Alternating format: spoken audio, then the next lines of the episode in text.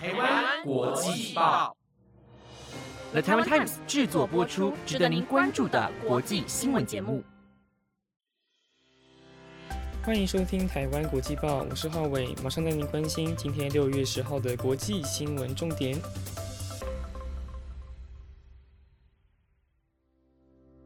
Hello，大家好，我是浩伟。因为紫云在这礼拜跟我换班，所以今天会由我来负责礼拜五晚上的国际新闻。今天的五则国际新闻将会带您了解斯里兰卡面临七十年来最大经济危机，以及欧洲决定禁卖强迫劳工制品，还有南韩研发出自动驾驶计程车。最后则是猴痘疫情的最新消息和美国军机的坠毁意外。更多精彩内容就在今晚的台湾国际报。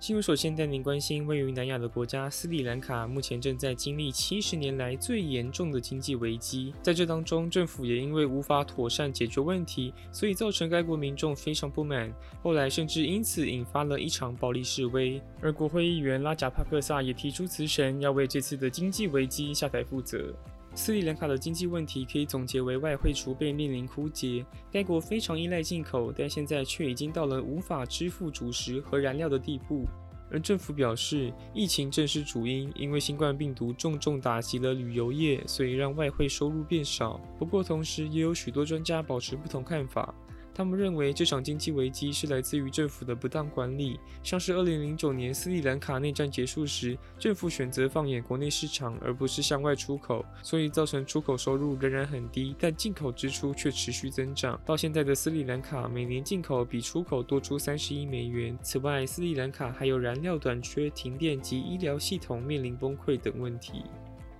值得关注的是，从今年四月初开始，斯里兰卡民众决定走向首都科伦坡示威，因为大家再也受不了生活成本飙升。光是在食品价格方面，现在人们就要花掉比去年更高出百分之三十的费用，实在是有点离谱。而新总理克瑞米辛赫则表示，正在计划与国币货币基金讨论贷款计划，同时也向印度和中国这些友国争取支援。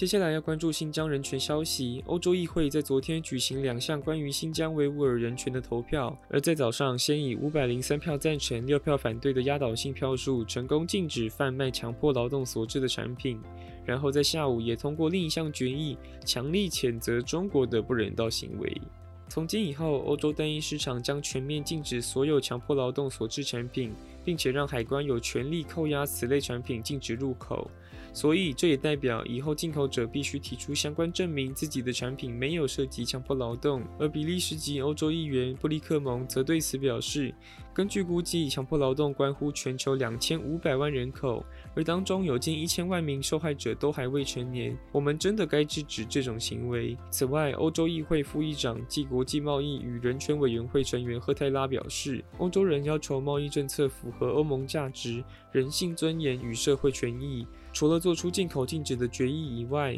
理事会与执委会也已经撤回他们对中国投资的协议支持。值得关注的是，欧洲委员会主席冯德莱恩其实在去年九月就提出过，应当禁止强迫劳动所致的产品进入欧洲，但当时遭到拒绝。如今，欧洲终于跟上美国和加拿大的脚步，以行动抵制强迫劳动。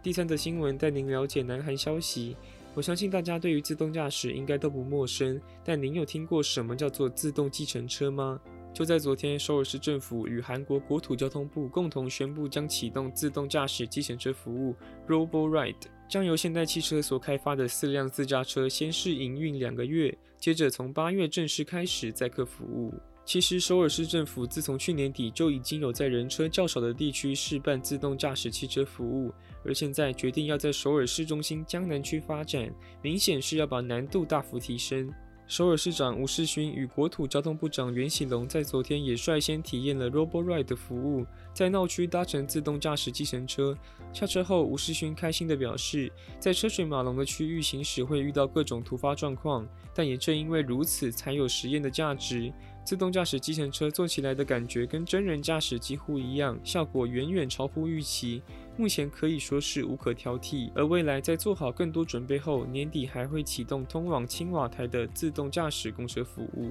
此外，虽然 Roboride 是采取自动驾驶系统，但为了安全起见，车上仍然会配有一名紧急驾驶员，以防意外发生，让所有首尔市民可以享受安全又便利的交通服务。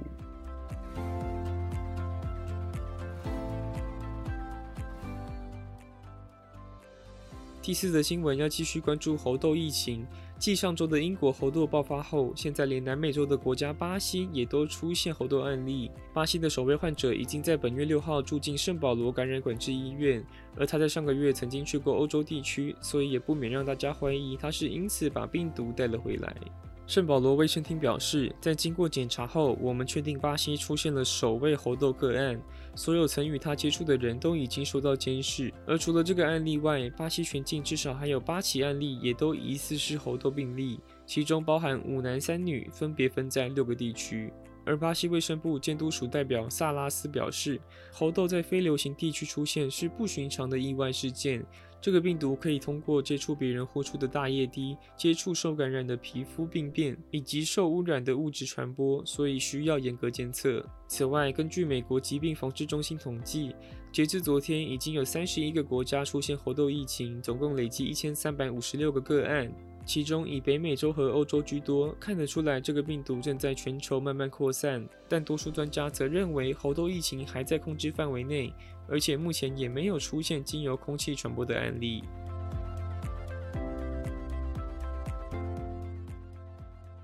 最后一则新闻令人悲痛，因为美国连续两天传出有军机坠毁，而且事发地点都在加州。其中昨天的意外造成四人死亡，一人失踪，而今天的意外可以说是有惊无险。虽然军机已经坠毁，但机上四人全数生还，都没有生命危险。综合外媒报道，美国海军陆战队第三航空的一架 V 二十二鱼鹰式晴转旋翼机，昨天在加州格拉米斯不幸坠毁。机上五位机组员已经有四人死亡，另外还有一人下落不明。而官员表示，这第五位机组员基本上也是凶多吉少，毕竟当时的撞击力道真的太过强大。目前除了要赶快找到他以外，也要尽快调查出事故发生的主因。此外，海军陆战队发言人坎帕对此表示，军方和民间的救难队在事故发生后就已经马上抵达现场。如果有任何最新的进展，都会对外公布。还有军机上并没有载核原料，请大家不要随意相信网络上的谣言。